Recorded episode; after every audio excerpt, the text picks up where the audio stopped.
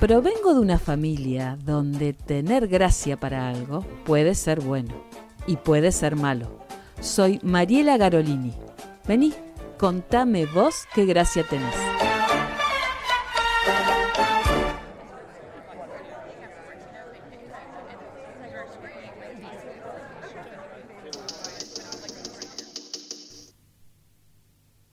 Desde que comencé con mis podcasts, inicié como un viaje en donde en cada estación voy descubriendo gracias.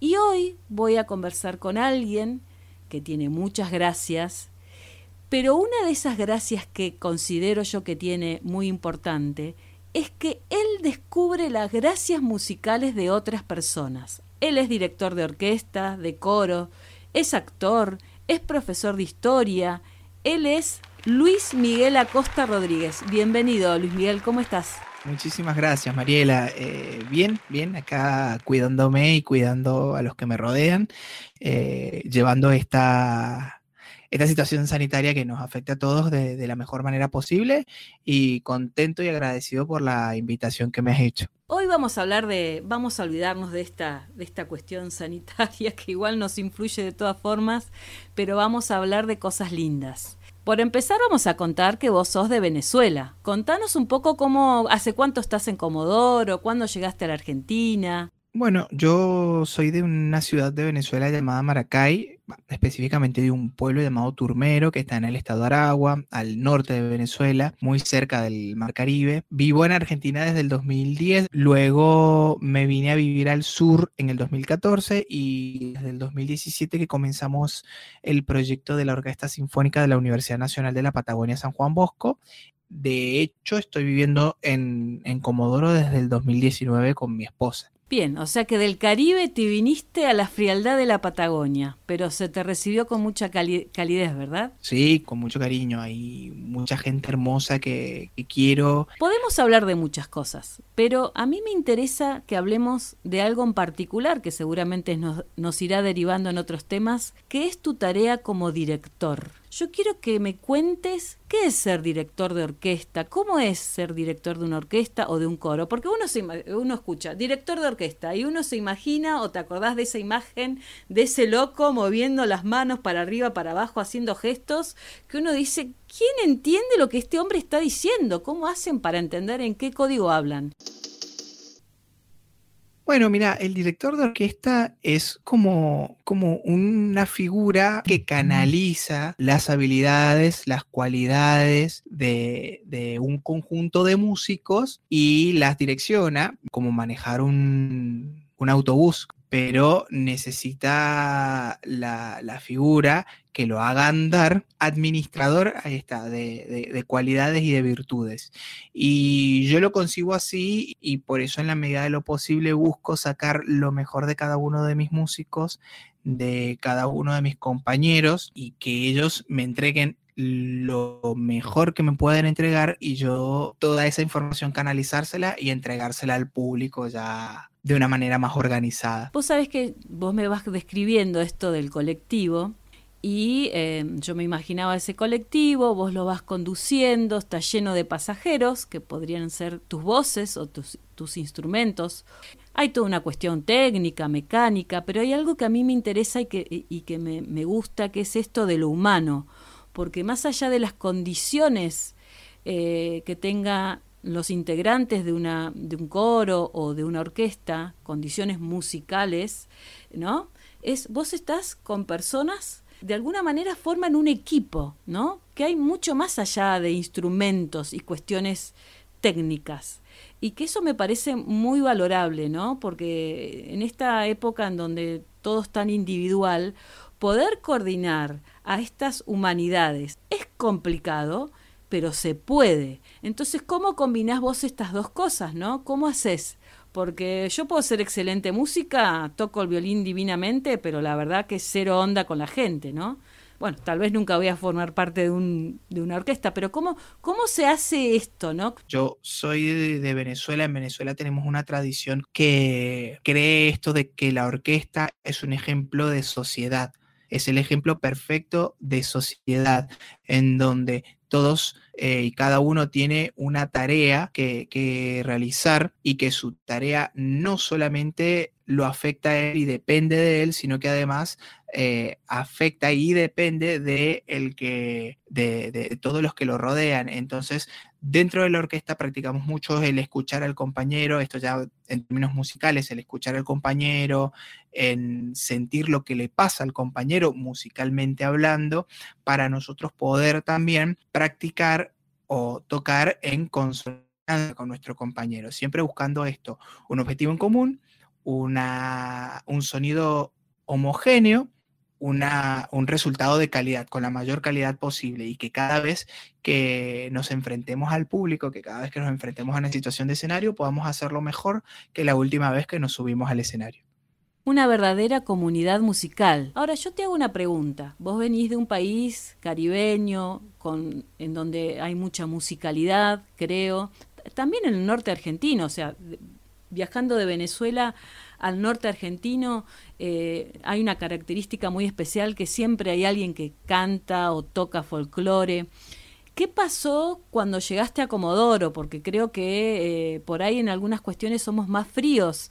No porque, tal vez por, la timidez del viento que nos da miedo salir y mostrarnos, ¿no? ¿Cómo entraste en esa? ¿Qué encontraste vos en los músicos en, en Comodoro? O sea, tuviste alguna dificultad, pero no me refiero a una dificultad de, de imposibilidad, sino de, de, entrar de una manera diferente.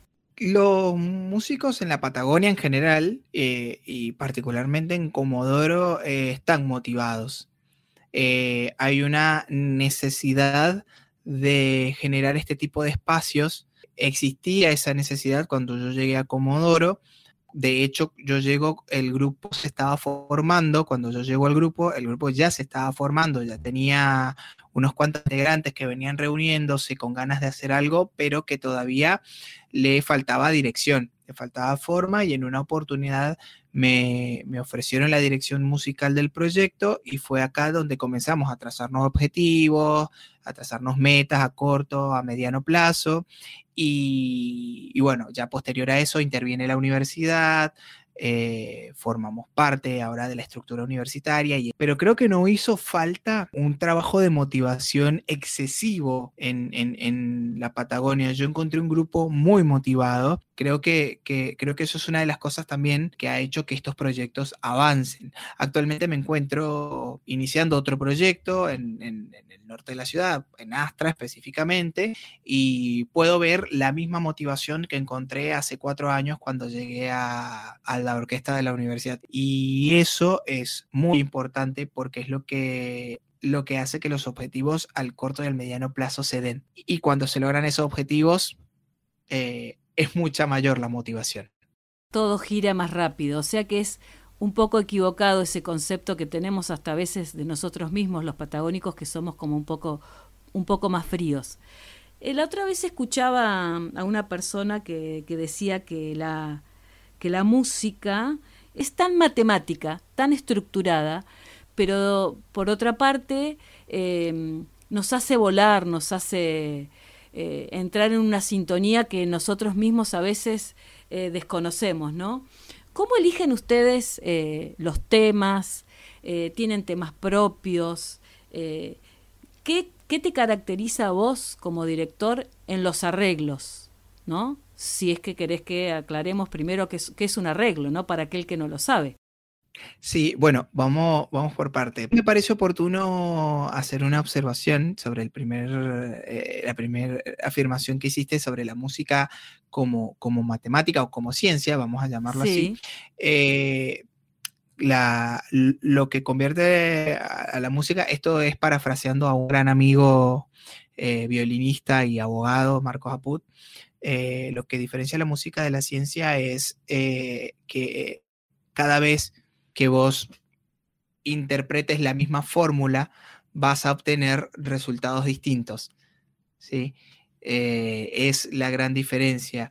Pero, pero en la música, una negra es una negra, una redonda es una redonda, siempre van a valer lo mismo.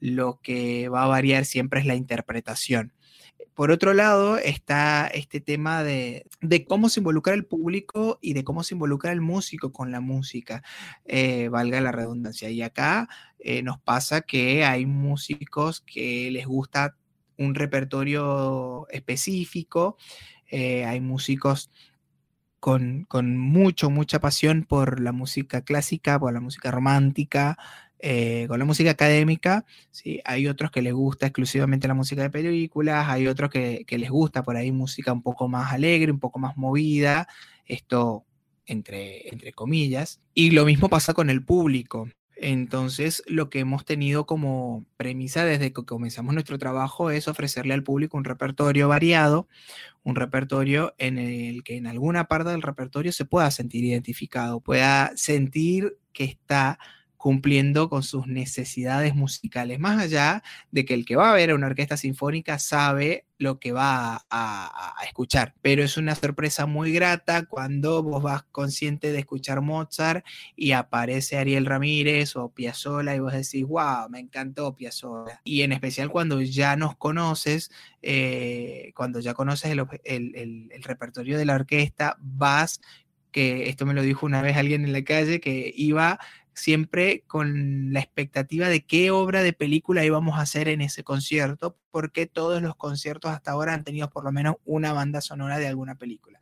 Yo creo que, se pasa, que, pasa, perdón, por esto que te decía, de, tratar de empatizar y simpatizar con, con, las necesidades musicales de la gente, teniendo en cuenta que en Comodoro no hay una tradición sinfónica de, años y que ahora que tenemos una orquesta sinfónica, que es un organismo estable, podemos, podemos digo, como, como comunidad, todos, no solo los músicos, sino toda la, la, población, podemos involucrarnos aún más en el, en el quehacer musical y en el aprender música. Y, y, esa es básicamente lo que, me, lo que me motiva a elegir cierto repertorio, a seleccionar el programa y a hacer los arreglos. En relación al criterio de los arreglos, eh, somos una formación sinfónica, pero no convencional, ya que hay varios instrumentos que no se encuentran en la ciudad o que no se encuentran incluso en la provincia. Eh, tenemos un solo oboe y un solo fagot, que eso ya es ganancia. Eh, no hay fagot hasta eh, Río Gallegos y creo que en el norte no hay hasta la Camerata Bariloche, imagínense.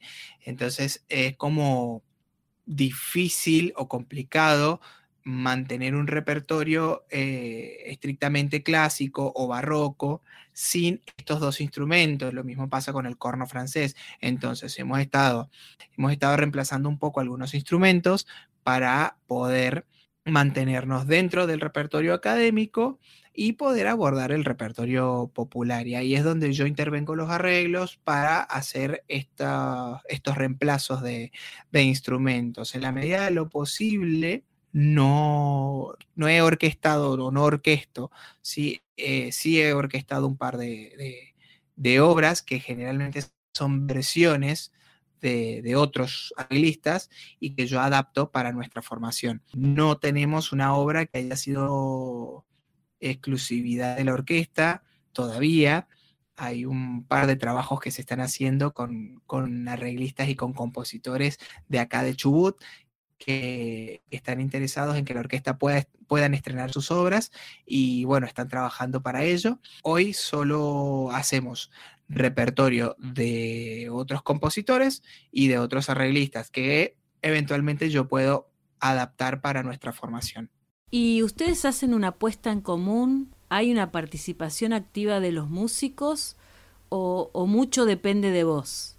¿Cómo es ese, ese colectivo que van dando, esa comunidad musical? La decisión musical siempre eh, recae en el director, sin embargo, eh, la, la, puerta siempre está abierta para, para, las, para las opiniones y eso es, es, fantástico porque también es el, el uno de los...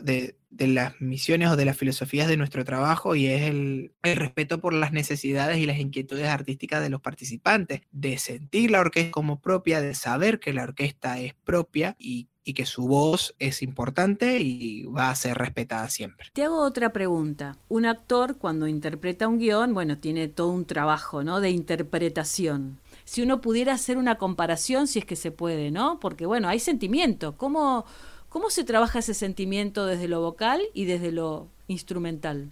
Por supuesto que, se puede establecer esa comparación.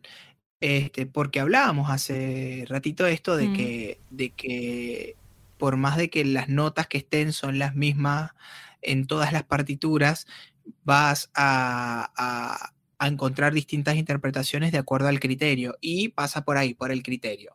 Eh, en gran medida del director, que es el responsable de interpretar eh, el carácter de, la obra y de lo que, y lo que la obra quiere decir.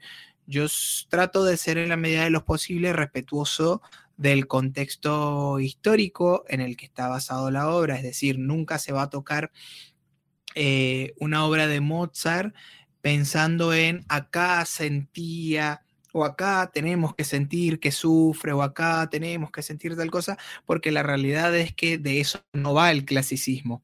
Eh, a diferencia de un Chopin que es eh, estrictamente romántico, por el cual pasa una cadena de emociones eh, diferentes y que el músico tiene que estar consciente de eso. Entonces, en primer lugar es el criterio. ¿Qué quiero hacer?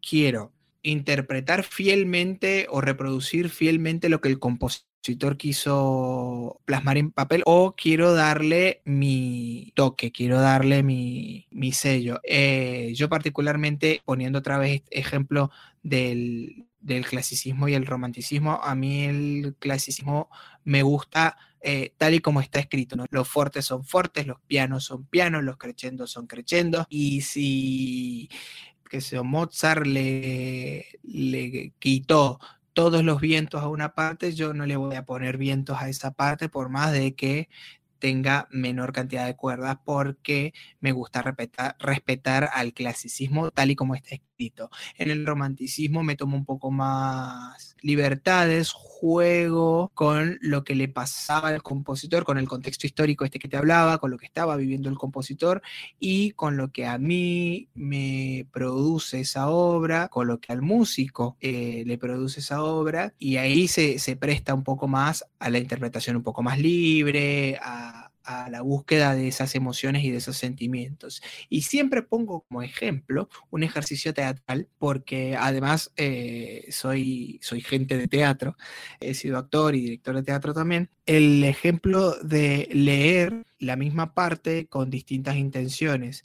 ¿Sí? Agarrar un, un, texto y leerlo enojado, luego leerlo triste, luego leerlo matándote de risa, para poder encontrarle a cada una de las frases la intención correcta, porque no es un arte lineal, ni el teatro ni la música. Cada frase que, que, que aparece musical o en el texto dramático aparece como consecuencia de una cadena de pensamientos. Entonces, esa cadena de pensamientos no puede quedar fuera de, del hecho artístico. Entonces, vamos a buscar el porqué de esa frase, vamos a buscar la intención de esa frase y luego vamos a interpretar esa frase como debería ser interpretada.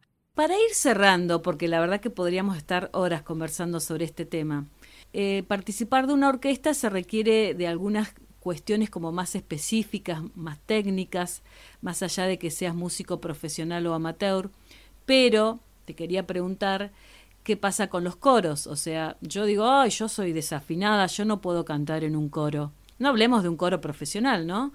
Eh, me han dicho que vos sos muy motivador y, y que realmente todos podemos participar en un coro. ¿Es verdad esto? ¿Cuáles son sus declaraciones? Yo soy defensor de la idea de que todos pueden cantar.